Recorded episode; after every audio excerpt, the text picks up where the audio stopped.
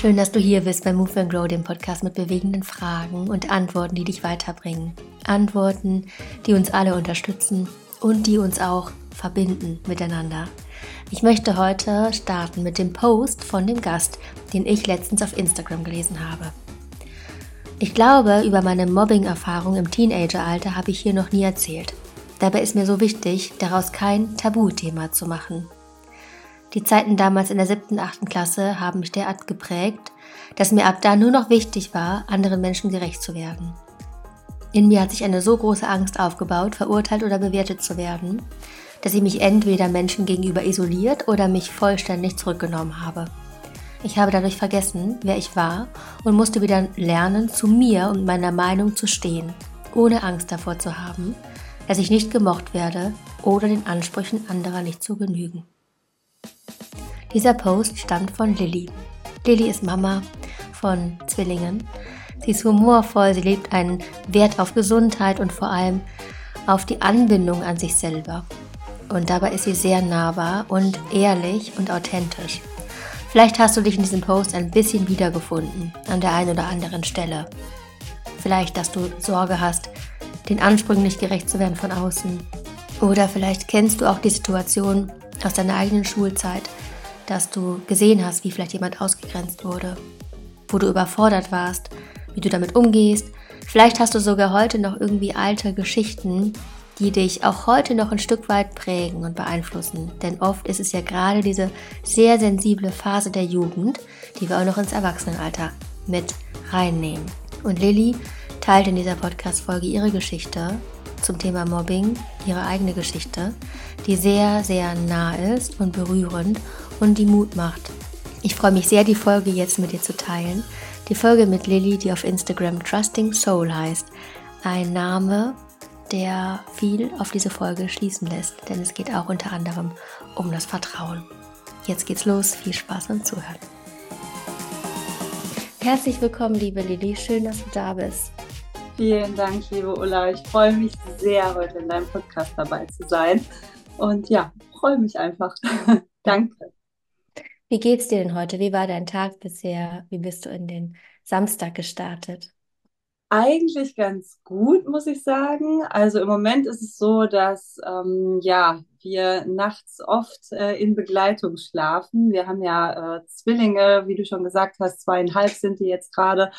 Und es ist ganz oft so, dass mitten in der Nacht einer von beiden dann rüberkommen möchte. Und manchmal sind es auch sogar beide und das wird dann schon ziemlich eng im Bett. Und heute Nacht war es anders.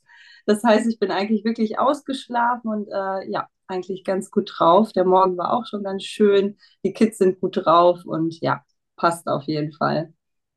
Ich finde Zwillinge sind so, ich finde das total toll, wenn man Zwillinge bekommt. Ich, ja. ich stelle mir das immer so voll romantisch vor, das ist irgendwie so, so cool, ist, so ein Pärchen zu haben, die sich direkt irgendwie ja. so haben dann gegenseitig und wahrscheinlich auch haben zum Streiten, denke ich auch. Ja, ne? ja. definitiv. Mhm, wie alt sind die jetzt, die beiden? Zweieinhalb sind sie. Ne? Und äh, es ist äh, tatsächlich so, dass jetzt gerade so eine Phase beginnt, wo sie miteinander spielen. Und das ist echt schön. Also sie streiten natürlich. Ne? Ich glaube, äh, das wird immer so sein, dass sie auch mal äh, Streitthemen haben.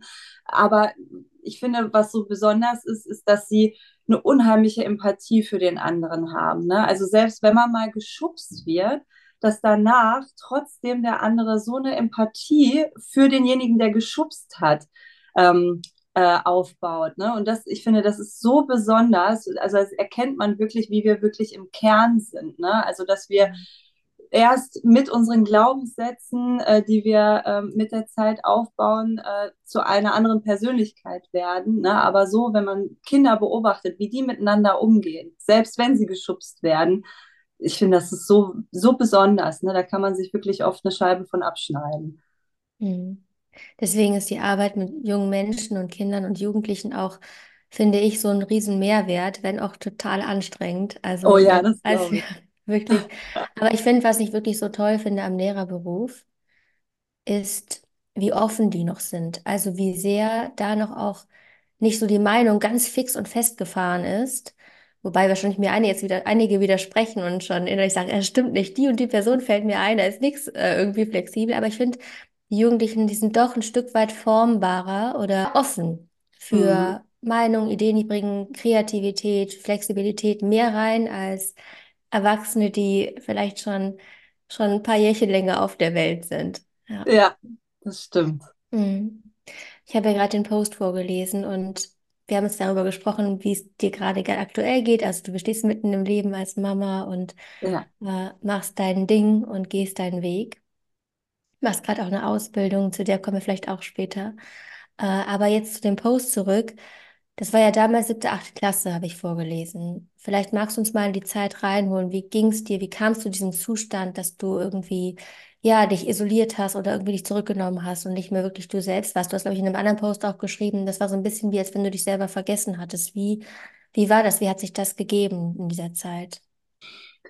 Also es war, wie gesagt, wirklich äh, in der, ich meine siebte, achte Klasse hat es angefangen und es hat äh, durch einen Streit, den ich damals mit meiner damaligen Freundin hatte, ist es dazu gekommen, dass es wurde etwas über mich erzählt, was ich angeblich gesagt haben soll, was tatsächlich nicht gestimmt hat.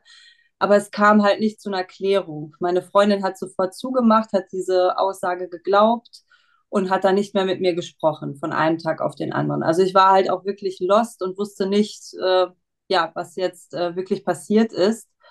Und ähm, das Pro große Problem dabei war, dass sie halt zum einen nicht mit mir gesprochen hat, also ich nicht erfahren habe, was wirklich, ähm, ja, was, was falsch gelaufen ist.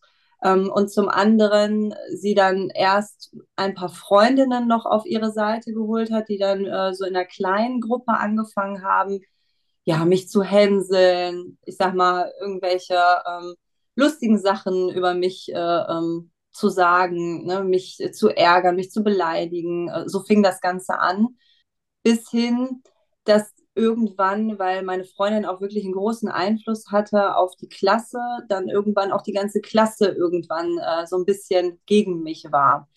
Es wollte dann auch keiner mehr neben mir sitzen. Und äh, ähm, ja, leider haben die Lehrer da auch nicht wirklich äh, gut drauf reagiert. Die haben das fast, würde ich sagen, noch verschärft, weil ähm, ja, es nicht zu einem Gespräch kam, ne, man das halt nicht aufklären wollte, sondern ähm, es wollte niemand neben mir sitzen. Das heißt, ich musste einen extra Tisch bekommen, der halt hinter der Klasse gestellt wurde, äh, wo ich dann ganz alleine saß. Es ging dann leider so weiter, dass anfangs war es halt nur die Klasse.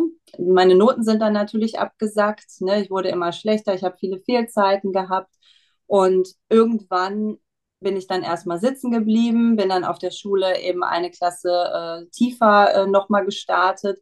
Und auch da war es so, viele kannten meine Freundin. Ähm, es bestand einfach ein Einfluss auf die Menschen. Ne? Und ich wurde, ich hat, hatte halt keinen Zugang mehr zu den Menschen. Ne? Also keiner hat mich so wirklich ähm, ja, aufnehmen wollen oder ähm, war offen für mich. Ne? Es bestand halt eine Meinung über mich und da wurde halt direkt zugemacht. Ich habe mich dann in den Pausen meistens immer auf der Toilette versteckt, äh, ähm, weil ich auch Angst davor hatte, dass man äh, mir gegenüber auch äh, körperlich äh, werden könnte, ne? dass, dass ich angegriffen werde und habe mich halt meist äh, ähm, eben versteckt oder bin halt wirklich gar nicht zur Schule gegangen.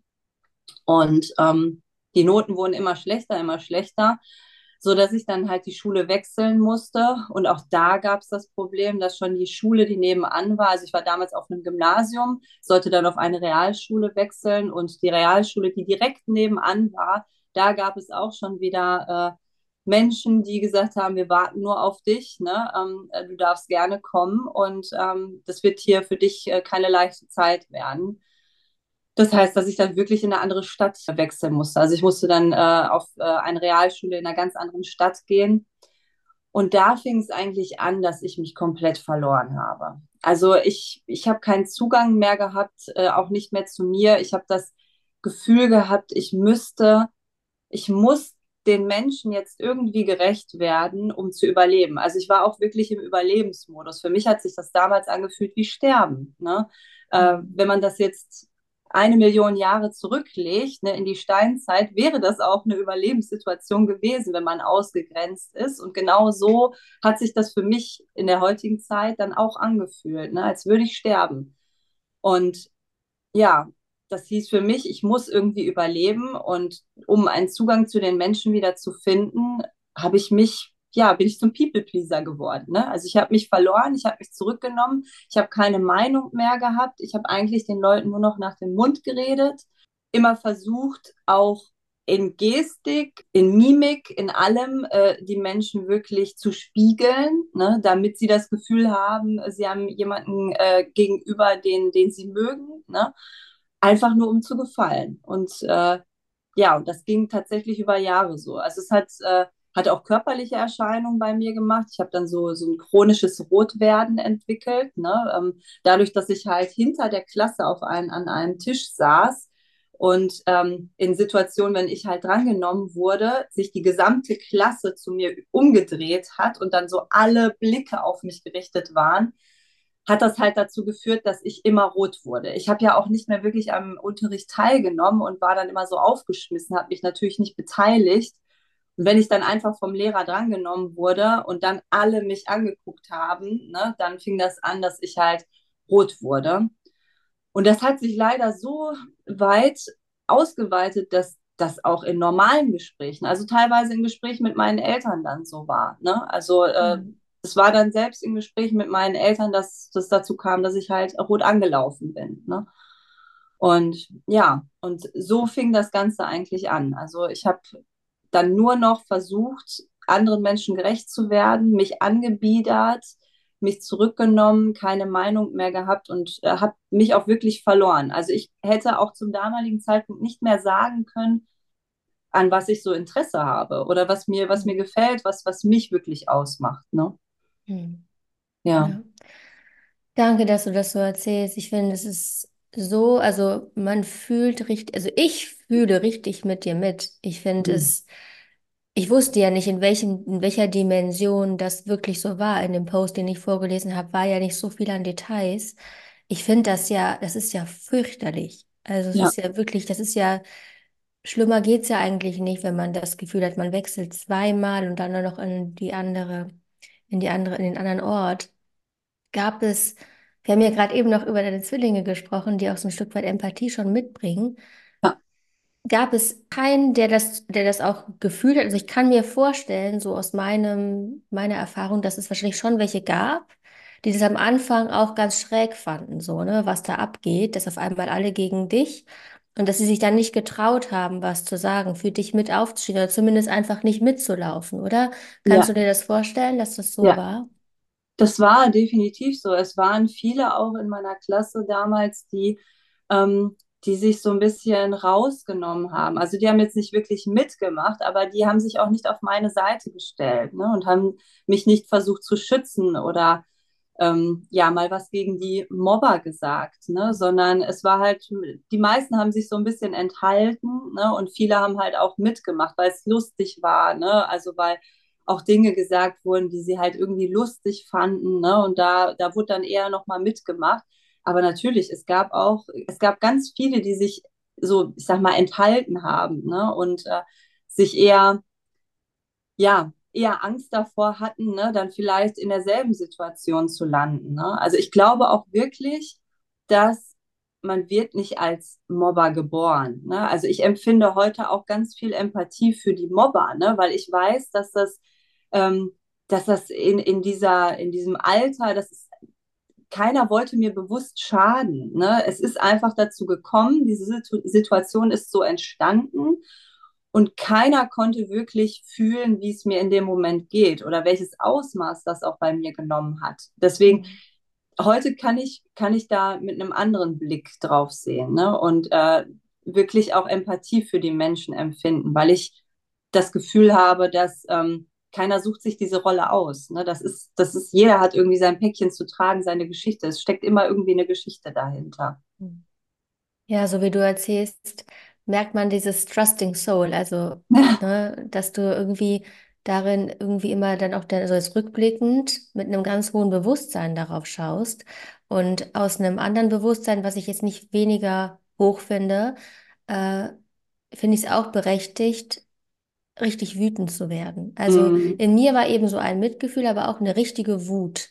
Also wie kann das denn sein? So, und diese Wut ist auch, wenn man die verspürt, finde ich, auch etwas Grundgutes, denn die Wut mobilisiert dich auch ein Stück weit wieder in deine Kraft zu kommen Ja, und zu sagen, ey, jetzt aber jetzt reicht, jetzt ziehe ich hier meine Grenzen und ja, gehe als, vielleicht auch wenn man jetzt jemand ist, der das mitbekommt, ich stehe für jemand anderen auf und sage, hier, jetzt reicht's aber und stehe genau. für das Gute ein, ne? Ja, Also das heißt, dass so eine Kombination aus Mitgefühl plus Wut, die brauchen wir auch, glaube ich, um bei solchen Fällen zu agieren. Und ich frage mich auch, was bei den Lehrern da abgegangen ist, ob die das nicht gecheckt haben oder was da das Problem war. Hast du da eine Idee? ich glaube, zur damaligen Zeit war das Thema Mobbing noch gar nicht so präsent. Also es, ich glaube, da gab es auch gar nicht so eine richtige Definition und ich habe auch, bin auch tatsächlich nicht so offen damit umgegangen. Ne? Also bin ich aktiv auf meine Eltern zu oder habe mit den Lehrern gesprochen, weil ich einfach ich war halt im Überlebensmodus. Ich wollte da auch raus. Ne? Also ich wollte das auch nicht fühlen oder wahrhaben, dass ich in dieser Situation stecke. Das ist, ähm, man kann sich das vorstellen wie so ein Gefühl von, ähm, von Wertlosigkeit. Ne? Also du hast das Gefühl, völlig wertlos in dieser Welt zu sein. Und das Gefühl, das ist so schlimm, da möchte, man möchte das nicht wahrhaben. Man möchte einfach nur, also hätten sich die, die Mobber auch mir wieder zugewandt, ähm, ich wäre sofort äh, äh, darauf eingegangen ne? und hätte sofort, äh, das wäre für mich äh, das, ries das größte Geschenk gewesen in dem Moment, ne? weil dann ich gewusst hätte, okay, ich komme jetzt aus dieser, aus dieser fürchterlichen Lage wieder raus. Und die Mhm. Lehrer damals, also ein paar, muss ich sagen, da kommt bei mir auch eher so das Gefühl Wut auf, ne? weil ich schon das Gefühl hatte, dass sie das nicht nur nicht wahrhaben wollen, sondern fast, ich glaube, ich habe es gerade schon mal gesagt, verschärft haben, ne? indem sie mich wirklich auch in Situationen drangenommen haben, wo sie wussten, ne, ähm, ich werde dazu nichts sagen können, ne, und es wird jetzt eine unangenehme Situation für mich werden. Alle drehen sich um, ich werde nichts sagen können und die bohren dann noch so weiter ne, und lassen mich dann in dieser Lage sehen. Ich laufe rot an, ne, mir geht's nicht gut, ich habe viele Fehlstunden. Also eigentlich könnte man da eins und eins zusammenzählen und merken, okay, irgendwas passiert hier gerade oder läuft, läuft falsch. Ja, aber ein paar waren auch dabei, die, also ich würde mal sagen, so mein Klassenlehrer, mit dem ich dann zuletzt gesprochen habe, der hat mir fast schon geraten, einfach die Schule zu verlassen. Ähm, einfach damit ich auch so eben aus diesem Umfeld rauskomme, ne? Weil äh, das sind dann am Ende so viele Menschen gewesen, ne? Also mit denen allen zu sprechen und das zu klären, wäre wahrscheinlich auch unmöglich gewesen, ne? Mhm. Ja, Ja, und du hast gerade gesagt, du hattest viele Fehlstunden. Das wäre meine nächste Frage gewesen, dass man sich ja dieser Situation auch komplett entziehen mag und wahrscheinlich ja, dann auch mit Bauchschmerzen in die Schule geht und dann lieber auch mal gerne mal fehlt. Ähm, genau. was haben deine Eltern dann dazu gesagt oder wie haben die das, also hast du denen da ein bisschen was von erzählt? Haben die was mitbekommen oder war das auch für sie irgendwie so was Also Bescheuertes? Mm, Ja, eher so, weil ähm, also ich habe nicht viel darüber gesprochen. Äh, ich habe auch nicht das Gefühl gehabt, dass ich da reden konnte. Ne? Also mein Vater äh, ist Lkw-Fahrer, der war viel unterwegs, war gar nicht so viel zu Hause. Meine Mama hat auch volltags gearbeitet und vormittags war meine Oma da und hat sich ähm, halt darum gekümmert, dass wir in die Schule gehen. Und äh, bei mir war es immer so, weil ich ähm, wusste, dass meine Eltern mich eher dazu zwingen würden, dahin zu gehen ne, oder auf mich einreden würden und das nicht akzeptieren würden, dass ich nicht gehen möchte, habe ich es halt meistens so gemacht, dass ich wirklich mit Rucksack vollgepackt aus dem Haus raus und mich dann hinter hinterm Haus am Zaun äh, hingesetzt habe, gewartet habe, bis meine Oma weggeht und dann konnte ich wieder nach Hause. Also meine Mama hat es tatsächlich von den Fehlstunden erst erfahren äh, über meine Lehrer, über meine Zeugnisse und äh, richtig da in dem, in dem Zeitraum hat sie es gar nicht so richtig mitbekommen. Hm. Und wie hat sie dann reagiert? Ich glaube, meine Mama war damals auch überfordert mit der Situation. Also es, ich, ich glaube, für sie war es auch nicht so leicht, weil auch von den Lehrern nicht so viel kam, ne, worauf sie irgendwie drauf aufbauen konnte oder womit man irgendwie arbeiten konnte.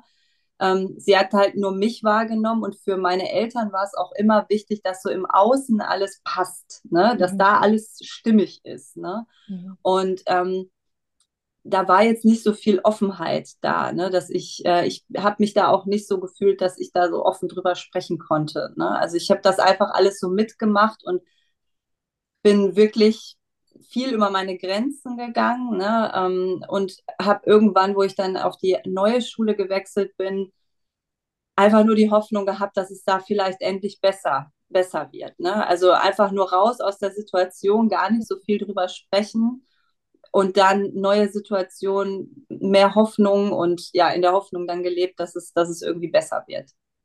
Mhm. Was Ja, es leider ist, nicht wurde. ja, das ist unglaublich. Also nochmal vielen Dank, dass du das so erzählst. Es ist ja wirklich richtig, richtig tief. Also eine richtig, Ja, richtig tiefe Story irgendwie. Und ich, wenn ich so an das Alter denke, ich glaube, dass wirklich, wenn man jetzt hier zuhört, also dass jeder Mensch wahrscheinlich sich so ein Stück weit an dieses Alter erinnert.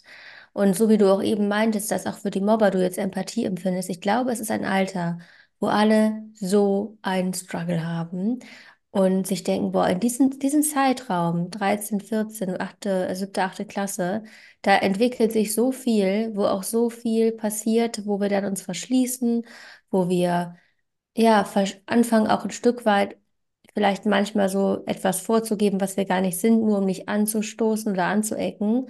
Und das vergessen wir dann auch mit der Zeit wahrscheinlich wieder, wenn wir dann erwachsen sind. Da gibt es immer noch Dinge, die uns im Alltag vielleicht auch mal daran erinnern oder irgendwelche Dinge, die wir entwickelt haben, genau aufgrund dieser Zeit. Und ich würde mir so wünschen, dass, ähm, dass sowas weniger ist. Also dass dass es eine heilere Zeit sein kann für Jugendliche und die sich auf eine ganz andere Art und Weise erleben und entdecken können und da auch in der Schule ein Stück weit anders begleitet werden können.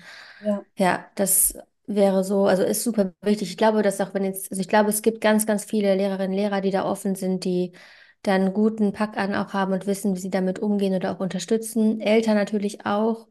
Äh, immer diese Balance zwischen Überforderung und doch auch wieder anbieten und auch dann, ne, also auch wenn Eltern dann vielleicht die sind, die sagen, ey, wir unterstützen dich total, wir checken das und so weiter. Selbst dann kann es schwierig sein, wenn die Person dann sagt, nee, bitte mischt euch nicht ein, ich will nicht, dass es schlimmer genau. wird und so. Das ist ja eine so, eine so verzwickte Situation.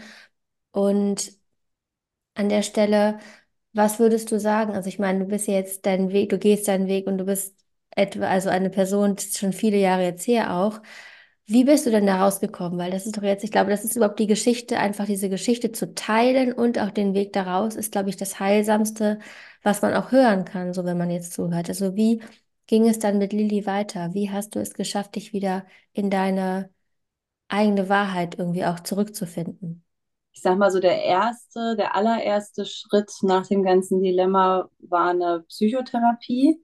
Das war so der erste Schritt, ähm, wo ich allerdings solche ja, so Glaubenssätze und ähm, auch, dass ich mich verloren habe, nicht wirklich lösen konnte. Ne? Aber ich konnte sowas wie, wie dieses Rotwerden zum Beispiel lösen. Ne? Das waren so, das waren so die ersten Schritte, ne? da äh, wieder ein bisschen mehr zu mir zu finden, ne? Oder zumindest halt nicht mehr ähm, ja, rot anzulaufen, ne? wenn, äh, wenn ich angesprochen äh, gesprochen werde. Mhm. Ähm, so richtig aufarbeiten konnte ich das aber tatsächlich erst 15 Jahre später. Also es ist, äh, es hat wirklich lange gedauert. Äh, ich bin eigentlich, habe so weitergelebt, ne, habe das in mir getragen, habe auch daran natürlich geglaubt, ne, dass das meine Persönlichkeit ist, dass das einfach zu mir gehört und ähm, bin dann aber irgendwann ähm, ja auf das Thema Persönlichkeitsentwicklung gestoßen und das war für mich so ein Gamechanger. Ne? Also der hat mir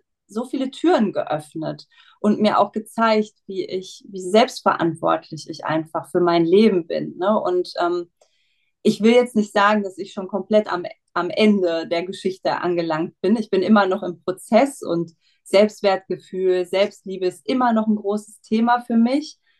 Aber ich challenge mich immer wieder und äh, ähm, merke auch, dass ich oft in Muster verfalle und kann mich gut reflektieren mittlerweile. Also ich arbeite da einfach ganz viel mit mir ne? und beobachte mich, also gehe ganz oft zum Beispiel in so eine Beobachterrolle ne? und ähm, schaue mir das einfach an und ähm, kann das dann eben auch so ein bisschen aufarbeiten. Also das ist, das waren so für mich erste Schritte, ne? die ähm, Persönlichkeitsentwicklung über Meditation, über Achtsamkeit.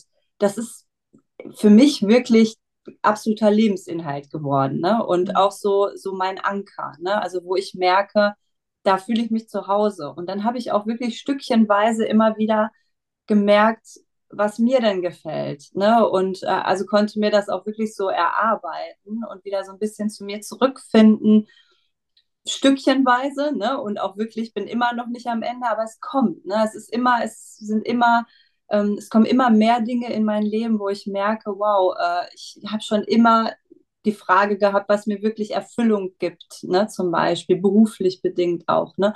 Und das sind auch so Themen, ne, die dann irgendwann in mein Leben gekommen sind. Ne? Das hat gedauert, aber irgendwann kommen die Antworten. Und so war es bei mir auch. Also ja. Hm. Du bist ja jetzt als hauptberuflich Mama. Genau. äh, was hast du denn nach der Schule gemacht? Also hast du dann ähm, noch was anderes irgendwie gelernt oder was, was ist so dein, ja. deine berufliche Laufbahn? Beziehungsweise, ich meine, du hast ja gerade deine Ausbildung erwähnt. Wie ja. sieht es gerade so aus, wie du konkret beruflich so deinen Weg gehst? Ja, äh, beruflich, äh, also ich versuche das mal kurz zusammenzufassen. Das war wirklich ein Auf und Ab. Ne? Also da bin ich durch verschiedenste Wege ähm, irgendwann äh, an die Polizei geraten und bin da jetzt Verwaltungsbeamtin. Also bin aktuell auch noch Verwaltungsbeamtin bei der Polizei, ähm, allerdings in Elternzeit. Und die möchte ich auch vollkommen ausschöpfen, äh, weil ich in der Elternzeit gemerkt habe, dass es da noch ein anderes Thema gibt, was mich reizt ne, und wo ich auch viel mehr Erfüllung erfahre. Und äh, ich wusste immer, dass ich nicht bis ans Lebensende Verwaltungsbeamtin bleibe. Also das wusste ich. Habe mir aber immer die Frage gestellt, okay, was ist es denn dann? Ne? Also was, äh, was ist das andere? Was ist das, was mir, was mir wirklich gefällt oder was ich, ähm, was mir wirklich Erfüllung bietet? Und dann kam eben diese Ausbildung von Laura Marlina Seiler in mein Leben. Also ich begleite, oder Laura begleitet mich schon sehr, sehr lange, auch ihr Podcast, ne, hat mir sehr viel geholfen, auch in verschiedensten Situationen. Und dann stand da plötzlich irgendwann, dass sie eine Ausbildung plant. Und da war noch gar nicht sicher, wann, zu welchem Zeitpunkt und wie das Ganze ablaufen soll.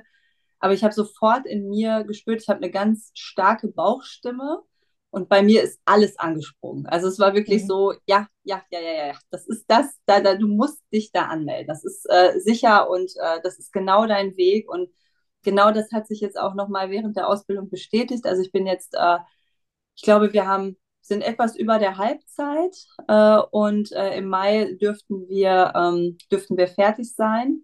Also Mai, Juni ungefähr haben wir die Ausbildung abgeschlossen und ja, ich merke immer wieder, dass mir das Thema zusagt, äh, dass ich auch unbedingt helfen möchte, unterstützen möchte, so wie ich auch unterstützt wurde. Ne? Mhm. Also ähm, das Mobbing-Thema hat sich leider noch weiter durch mein Leben gezogen. Und es ist heute so, dass ich einfach genau solchen Menschen auch helfen möchte. Ne? Also äh, wenn es Menschen gibt, die ja, die genauso unter diesem Thema, ich glaube, People Pleasing, dieses Wort, das ist ja auch so modern, ne? aber das ist gerade so ein Thema mhm. ähm, in der heutigen Gesellschaft und so viele können sich damit identifizieren und das, das wäre etwas, was ich auch, wo ich den Menschen helfen möchte. Ne? Und ich glaube, dass die Ausbildung da genau das Richtige für mich ist. Mhm. Ja. Schön, super schön. Ja, People Pleasing ist ich glaube, wirklich sehr weit verbreitet. Und ja, ich wollte noch auf eine Sache zurückkommen. Und zwar hast du ja auch, du hast ja schon ein paar Mal jetzt erwähnt, dieses mit dem Rotwerden. Ja. Und dass es dann wieder sich auch ein Stück weit auch wieder gegeben hat oder komplett wieder verschwunden ist. Äh, das ist ja so ein bisschen, der Körper signalisiert ja irgendwie was, was ja meistens so mit Scham verbunden wird. Scham ist das Gefühl dahinter, genau. Genau, es ja. ist, äh, genau, es ist einfach so, äh, also in dem Moment, wenn man Unsicherheit ne, in sich spürt, mhm. Schamgefühle. Ne, das ist etwas, was dann natürlich körperlich sich einfach auswirkt und dadurch läuft man dann rot an, ja. Genau, und das, um das jetzt zu kombinieren mit diesem People-Pleasing, ja. ich glaube, Scham ist ein Gefühl, was uns sowas von fesseln kann, was uns daran hindert, in uns selber reinzutauchen und uns wirklich nach, von innen nach außen auch zu zeigen. Weil diese Scham, die schnürt uns irgendwie was zu. Also ich spüre Scham irgendwie so, ähm, wenn sich mein ganzer Oberkörper zusammenzieht und ich denke, oh Gott, was, wenn ich das jetzt so und das und das so mache. Auch ich glaube, vor allem auch bei mir ist das Gefühl, wenn ich auf Instagram manchmal was teile und denke, oh Gott, kann ich denen jetzt wirklich das erzählen? Also dieses Gefühl von Scham ist so ein, so ein Verhinderer an sich zeigen, finde ich. Was würdest du sagen? Also ich meine, ich glaube, wir kennen das Gefühl alle, ja, und das ist ja auch wirklich was, was uns, wie gesagt, festhält. Was sind so deine Tipps? Wie gehst du mit Scham um? Was würdest du anderen sagen? Leute, so und so, meine wertvollsten Impulse zu dem Thema. Wie gehst du damit um? Wie kann, können andere damit umgehen aus deiner Perspektive? Mm, ja, also ich, bei mir ist es so, dass für mich so der Gedanke, dass du immer damit leben musst, dass egal wie du dich verhältst, egal was du machst, egal was du von dir zeigst oder nicht zeigst, dass es me immer Menschen geben wird, die dich gut oder schlecht finden. Das ist einfach völlig egal, wie du dich verhältst. Also es gibt da so eine, so eine total schöne und süße Geschichte äh, dazu, äh, die, ich, die ich so toll finde. Laura Marlina Seiler hat die auch mal geteilt. Ähm, ich weiß nicht, ob ich sie genau, genau wiedergeben kann, aber da geht es um einen Vater, der mit seinem Sohn und einem Esel loszieht und um ein paar Dorfbewohner, die das Ganze beobachten. Und der Vater geht mit dem Esel los und sein Sohn sitzt auf dem Esel. Und die Leute sprechen darüber und sagen, ähm, schaut euch das mal an, ne? Äh, kann ja wohl nicht sein, ne? Wie kann das denn sein, dass der, dass der Junge da auf dem Esel sitzt, ne? Und der arme Vater muss daneben laufen. Äh, das kann es ja irgendwie nicht, äh, nicht sein, ne? Ähm, der Vater ist so alt, ne? Das wäre doch viel besser, wenn er da auf dem Esel sitzt. Wie doof ist denn das? Die kriegen das mit und verändern die Situation und denken sich, okay, gut, haben sie vielleicht recht, ne? ich bin ein bisschen älter und gebrechlicher, ich setze mich auf den Esel. Dann gehen sie wieder los und ähm, dann reden die Leute weiter und sagen, schaut mal an, der alte Sack sitzt da auf dem Esel. Mein Gott, ne, das kann es ja wohl nicht sein, der ist doch viel zu schwer für den Esel, ne? Ähm, der arme Esel, ähm, ist ja wohl auch irgendwie nicht richtig. Und dann, sie kriegen das wieder mit, verändern die Situation und sagen, ja, haben Sie vielleicht recht, vielleicht sollten wir uns gar nicht auf den Esel setzen und gehen dann wieder los mit dem Esel und die Leute reden und sagen, schaut euch mal die zwei Doofbacken an, ne? Die laufen mit einem Esel und keiner sitzt drauf. Wofür nehmen die denn den Esel mit? Und das, ich finde, dass diese, diese, diese ähm, Botschaft aus dieser Geschichte so schön, einfach zu erkennen, dass es egal ist, was du machst. Und deswegen, weil wir wissen, weil wir in diesem Wissen leben können, dass es völlig egal ist, was wir machen, können wir einfach das machen, was uns Spaß macht. Wir können uns so zeigen, wie wir sind. Wir können uns mit den Interessen zeigen. Wir können die Dinge von uns teilen, die uns wichtig sind zu teilen, weil es völlig egal ist. Es wird immer Menschen geben, die reden und die das doof finden oder komisch finden es, es ist einfach völlig egal. Und deswegen, ja, dürfen wir einfach das machen, äh, wonach uns ist. Das wäre mhm. so, wär, wär so ein Impuls. Das hat mir person äh, äh, besonders geholfen. Ja, ist auch total, ist einfach wahr. Äh, ja. Es gibt auch dieses, dieses, was Laura, glaube ich, auch sagt, ist dieses, äh, du könntest die, der süßeste, roteste, tollste, ja. schönste Pfirsich sein. Und es gibt genau. Menschen, die finden einfach Pfirsiche fürchterlich und mögen genau. es gar nicht. Ja. ja. Ja. Das ist definitiv so. Mhm. Ja, und ich glaube auch, wenn man, wenn man das tut und wenn man sich, wenn man sich überwindet und auch Dinge teilt und sich zeigt, dass, glaube ich, auch die Vorstellungen, die man hat, auch die ins Negative gehen, dass sie sich teilweise vielleicht einfach gar nicht erfüllen. Dass man Ja. dann denkt, oh Gott, oh Gott, was passiert denn dann und dann und dann? Und dann passiert einfach gar nichts. Beziehungsweise es kommen Leute auf dich zu und sagen, Ja. ach, wie hast du denn das gemacht? So. Ja. Das heißt, da auch in dieses, dieses Vertrauen zu gehen, dass wenn du das tust, was deine Seele hier möchte, dass du in die Entsprechung kommst und dass sich das dann fügt und das auch eine Aufgabe sein kann. Und das habe ich auch oft erlebt. Ich habe ja diese Ausbildung bei Randolph Schäfer gemacht, äh, Archetypencoach, dass wenn wir schon auf der Ebene der Seele und Vertrauen sind, dass es manchmal so ist, dass von außen Dinge kommen, auch Mobbing-Erfahrungen, weil das nur dieser Impuls ist von steh für dich auf. geh zu dir, komm zu dir zurück und dann mach dein Ding. Und dass das Außen nur ein Spiegel dessen ist, was die Seele gerne erfahren will, so, ja. Und äh, ich habe das tatsächlich auch. Ich habe ähm, in der siebten, achten Klasse auch Erfahrungen gehabt, wo es, wo es ein paar Jungs gab, die auch ganz komisch zu mir waren. Und es war jetzt nicht so, dass ich sagen würde, ich war, es war so ein richtiges Mobbing. Aber es war, es sah in mir auf jeden Fall teilweise so aus, dass ich super verunsichert war und ich wusste, wie ich das einzuordnen habe. Einige haben gesagt, ey, die finden dich nur toll. Aber ich dachte mir so, das ist aber nicht, das, so wie die sich verhalten, finden die mich nicht toll. Das kann nicht sein. Also es war schon irgendwie, ich war schon so ein Stück weit auch anders. Äh, ja. Aber da denke ich so im Rückblick auch, ja, ich glaube, dieses, weil ich nicht mich selber in meine Power so gezeigt habe, wie ich wirklich bin, kam von außen dieses, ey, was ist denn mit dir? So dieses, dieses Herausfordern dessen, das Rauskitzeln, was in mir ist. Und ich glaube, dass Mobbing manchmal, wenn man auf der Ebene guckt, ohne es jetzt irgendwie zu rechtfertigen oder abzumildern zu wollen, weil Mobbing ist einfach Kacke. Es ist einfach, ist einfach furchtbar. Aber dass das manchmal so ist, dieses, das unterstützt uns, wenn man jetzt, man kann ja immer das Leben rückwärts sehen und verstehen, dass es uns dazu führt, erstens unseren Weg zu finden, zweitens andere Menschen verstehen zu können und drittens dann auch dieses Empathievermögen haben zu können, weil wenn es dir so nicht passiert wäre, wärst du wahrscheinlich nicht da, wo du jetzt bist, nämlich zu dieser empathischen Person auch, die das auch lebt und nach außen trägt und aus diesem, dieser, daraus ganz viel Energie zieht, um andere zu unterstützen. Ja. Definitiv. Das ist, das ist wirklich so. Also man kann, es ist bei mir auch so, dass ich, wenn ich rückblickend auf solche Situationen, solche Tiefpunkte in meinem Leben schaue, dass man natürlich mit in der Situation selber nicht unbedingt immer erkennt, welchen Vorteil oder welche positive Intention da jetzt so hintersteckt, aber mit Abstand betrachtet erkennt man es meistens immer, weil dadurch sich andere Türen öffnen ne? und weil dadurch andere Wege äh, gegangen werden und man definitiv nicht an der gleichen Stelle wäre, wenn diese Dinge nicht passiert wären. Und ich gebe dir da absolut recht, ich wäre heute ein ganz anderer Mensch und hätte auch nicht dieses, dieses Feingefühl äh, für Menschen entwickelt und auch nicht diese Empathie und das Verständnis ähm, für, einfach für alle Menschen. Ne? Das, das entwickelt, sie kann sich nur aus so einer Situation heraus entwickeln und deswegen äh, ähm, glaube ich auch ganz fest daran, dass meist, also dass immer irgendwo auch noch ein positiver Aspekt auch in solchen Tiefpunkten steckt. Hm. Und das unterstützt Menschen darin, auch einfach weiterzugehen und zu vertrauen.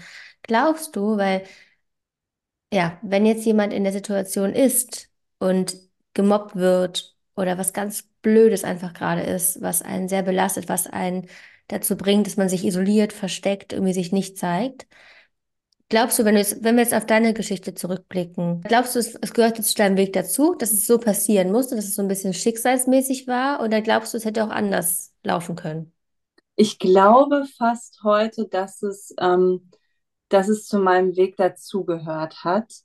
Äh, auch die Geschichten danach, weil es für mich ich habe ich hab bis, ja, bis vor kurzem, also es ist so, in der Ausbildung äh, kommen wir immer wieder an neue ähm, Punkte äh, ran ne? und es äh, gibt immer wieder neue Aha-Momente. Und ich habe wirklich bis vor kurzem geglaubt, dass ich eigentlich als Kind, also vor dieser Phase, ein selbstbewusstes Kind war. Heute weiß ich, dass ich damals schon etwas in mir getragen habe, wo es mir oder auch meinen Eltern, was sie mir mitgegeben haben, sehr wichtig war, wie, Außendar wie die Außendarstellung ist. Ne? Und äh, das hat auch was mit meinen Eltern zu tun, mit ihrer Geschichte zu tun, aber das haben sie natürlich irgendwie auch an mich weitergegeben, dass es irgendwie wichtig ist, ähm, was die anderen denken, sage ich mal. Und wäre es zu dieser Mobbing-Geschichte nicht gekommen, glaube ich, und auch zu den nachfolgenden Mobbing-Geschichten, die für mich fast immer wie so Wachrüttler waren. Ne? So, du musst da hinschauen, ne? du musst daran arbeiten, du musst was verändern. Ne? Das ist, äh, äh, du musst in dich kehren. Ne? Es hat viele Jahre gedauert, aber als ich an dem Punkt war, wo ich wirklich mal in mich reingesehen habe und erkannt habe, ähm, was da in mir steckt ne? und äh, dass, dass ich alleine das Ganze verändern kann, und dass einfach Glaubenssätze, Überzeugungen und sowas mich auch dahin geführt haben, für mich waren diese Mobbing-Situationen wie kleine Wachrüttler, ne? wo ich immer wieder gemerkt habe, ich muss da hinschauen. Ich habe es anfangs nicht gemerkt, deswegen glaube ich, sind auch äh, die weiteren Mobbing-Situationen entstanden, in die ich immer wieder so reingerutscht bin. Aber ich glaube, es gehört zu meinem Weg dazu, weil es mich ja unheimlich weit gebracht hat. Das merke ich ja heute. Ne? Mit, mit Abstand betrachtet kann ich, kann ich erkennen, da ist ein Sinn hinter. Ne? Also das hat für mich ganz viel Sinn ergeben, da durch um halt heute mit einem ganz anderen Bewusstsein da zu sein und ähm, ja auch äh, mit, ähm, mit einem anderen Selbstwertgefühl. Hm. Und was würdest du rückblickend der jungen Lilly sagen? Hab Vertrauen.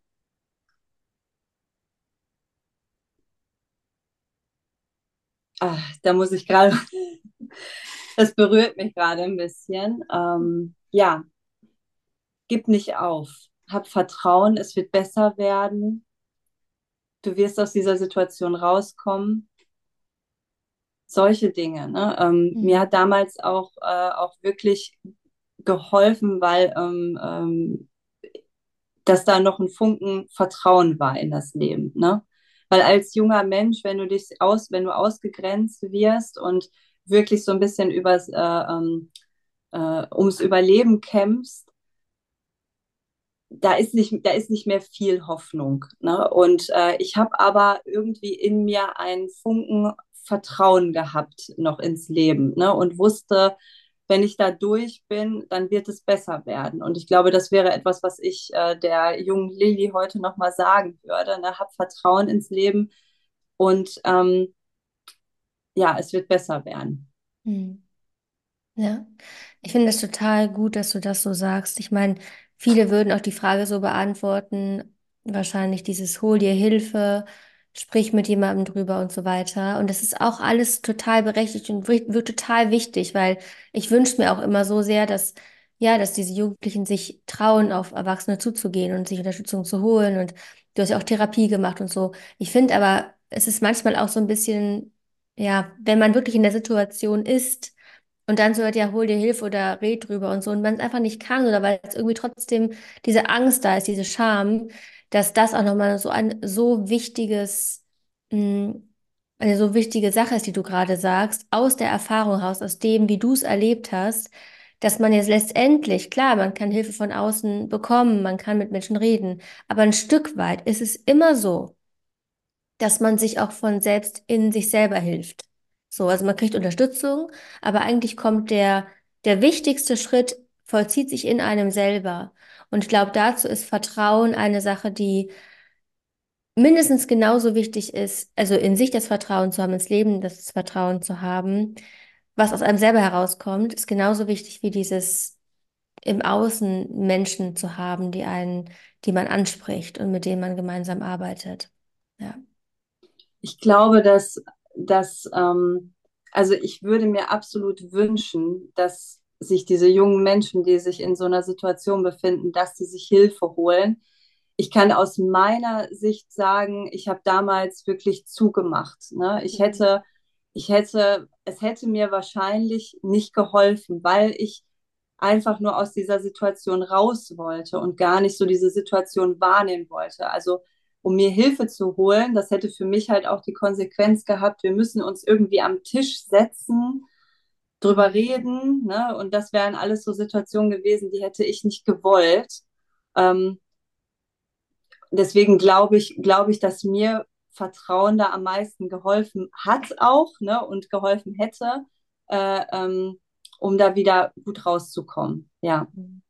Aber ich würde mir tatsächlich wünschen, dass, äh, ähm, dass dass da mehr Offenheit für ist, ne? dass das Thema auch mehr äh, ähm, präsenter ist, dass man sich mehr damit auseinandersetzt, dass auch nicht mehr, weil ich finde, auch damals war so, das äh, war ein großes Problem, die Definition von Mobbing. Ne? Also was mhm. ist Mobbing? Und ich finde, Mobbing beginnt da, wenn man sich gemobbt fühlt und nicht, wenn man, äh, wenn man sagt, okay, im Lehrbuch steht, wenn keine Ahnung was, welche Dinge eintreten, dann ist man äh, Mobbing-Opfer, sondern nein, Mobbing beginnt da, wenn man sich gemobbt fühlt. Hm. Ja. ja. Ja, es ist immer, ich finde auch, das Sagen, ich glaube, es steht auch mittlerweile in, in, der Literatur drin, dass es dann anfängt, wenn jemand wirklich das Gefühl hat, hier, das ist jetzt, das geht gar nicht, das ist meine Grenze und die ist überschritten. Ja. Ja, ja, ja. Super wichtig, ja. Ja. ist immer dieses, der Empfänger bestimmt darüber, wie die Botschaft gemeint ist, nicht derjenige, der sie sendet. Also wenn jemand sagt, das ist auch so eine tolle Floskel, wenn jemand sagt, das war überhaupt nicht so gemeint, dass ich das so gesagt habe. Ja. Ja, Schön, dass du es nicht so gemeint hast, aber der Empfänger bestimmt darüber, über die, äh, den Gehalt der Botschaft und was dahinter steckt. Und das ist halt so ein, ja, ein wichtiger Punkt in der Kommunikation allein. Mhm. Ja. Und das ja, gehört in die Schule, auch darüber auf der Metaebene so zu sprechen und vor allem bestenfalls nicht, wenn gerade irgendwie so ein akuter Fall ist, sondern einfach vorher generell. Ja. Mhm. das stimmt. Ach, super, Lilly. Danke Ja, dir fürs Teilen. Ich habe noch sehr eine gerne. letzte, eine letzte Frage, und Ja, die jeder Podcast-Gast, jede Podcast-Gästin beantwortet. Und zwar, wenn du Menschen, die hier zuhören, generell Menschen, eine Nachricht an ihren Badezimmerspiegel schreiben darfst, die sie jeden Morgen lesen, oh. mit denen sie dann in die Schule gehen, in die Welt, ins Leben, was schreibst du denen an den Badezimmerspiegel? Mm. Das erinnert mich gerade an eine, ähm, finde ich, super wertvolle Spiegelübung, ähm, die, die ich, ja, die ich äh, aktuell auch praktiziere und die mir unheimlich hilft. Es ist ja so schön, auch mal mit sich selbst zu sprechen. Und ich finde, der Spiegel ist da das perfekte Werkzeug. Und äh, deswegen würde ich auf den Spiegel schreiben, ich bin stolz auf dich. Ähm, und ähm, du bist gut genug, genauso wie du bist.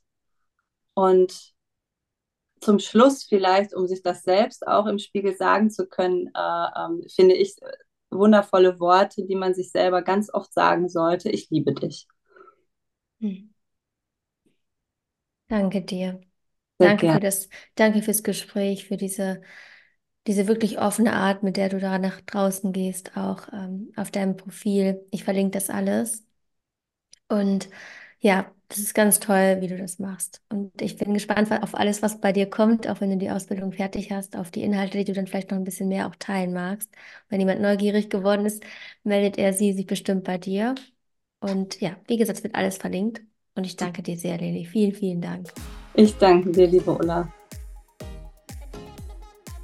Auf dass du aus dieser Folge etwas mitnehmen konntest. Eine Portion Vertrauen ins Leben.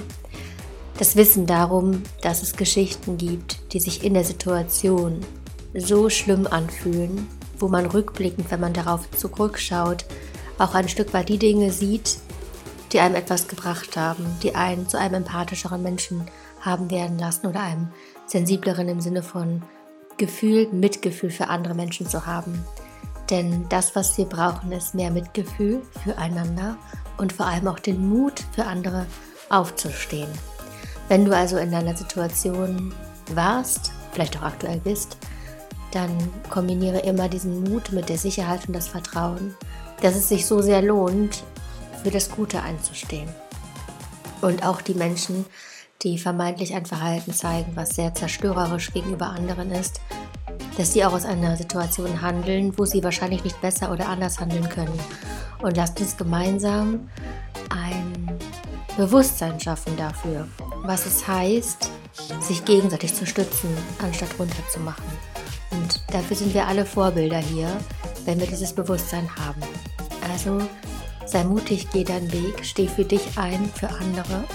Und alle Informationen zu Lilly findest du in den Show Notes, genauso wie zu meinem Instagram-Profil. Den Weg. Ich freue mich sehr, wenn du Feedback oder Rückmeldungen oder Wünsche hast für weitere Themen, wenn du mir die schreibst über Instagram at ulla-riemer oder über Mail an ulla, nee, an moveandgrowpodcast at googlemail.com. Wenn es dir zu lange dauert, kannst du auch einfach kurz Sternchen verteilen bei Spotify. Und ein bisschen mehr Investitionen bei Apple Podcast mit Rezension. Ich freue mich sehr, wenn du das machst. Ich freue mich, wenn du nächste Woche wieder dabei bist. Ich wünsche dir einen wunderbaren Tag mit viel Vertrauen in das, was kommt. und wünsche dir bis nächste Woche alles Liebe.